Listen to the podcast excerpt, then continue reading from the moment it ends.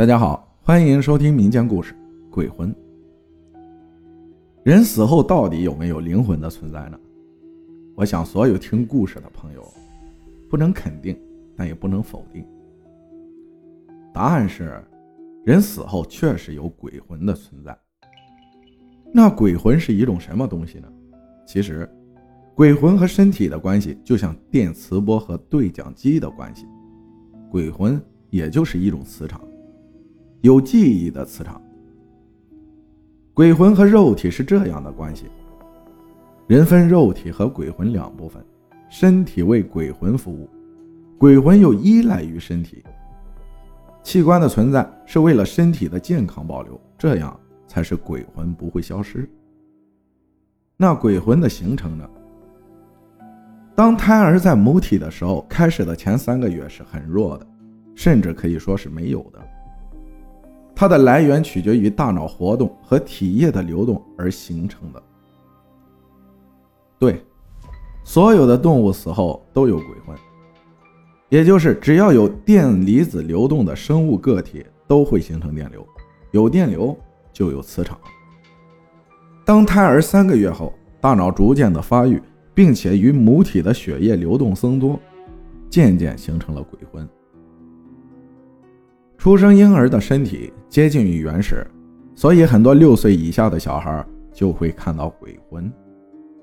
他们不是在用眼睛看，而是自己的鬼魂和鬼魂的交流。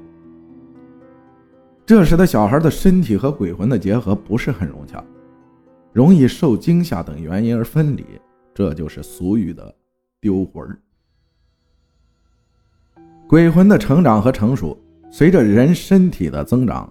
鬼魂逐渐的和身体紧密结合，人所有的记忆由鬼魂储存，大脑起介质的作用，就好像磁盘上的信息和磁盘上的磁粉的关系，但又不完全相同。鬼魂又不完全依赖大脑而存在，它有自己的磁场记忆方式，就好比磁盘上的信息以电磁波的方式发送出去了。他们任何时候都可以被自己的大脑接收显示。需要说明的是，磁场记忆依赖于大脑的构造。如果不恰当，就会产生了白痴。如果记忆只是单纯的像某些科学家说的大脑褶皱起作用的话，有报道说，白痴的大脑褶皱为什么不比常人少呢？有科学家试验说。人每天摄取食物所应该产生的能量，远远大于人每天所发热所消耗的能量。那么相差的能量去哪儿了呢？就是被大脑以电磁波的形式发送出去了。有人可能要问，那电磁波为什么我没有接收到呢？带着这个问题，请您继续往下听。鬼魂与身体的分离，当人的器官损坏。或身体虚弱衰老的时候，不能产生足够能量的时候，鬼魂便与身体脱离了。确切的说，是身体先死亡，鬼魂才离开身体，而不是鬼魂离开身体后人才死亡。鬼魂在离开身体后会继续的存在，他们可能会被与他们原先身体有相同属性的个人身体接收。这就是人们说的鬼魂附身。所以，这些被鬼魂附体的人会知道很多鬼魂原身体个人的秘密。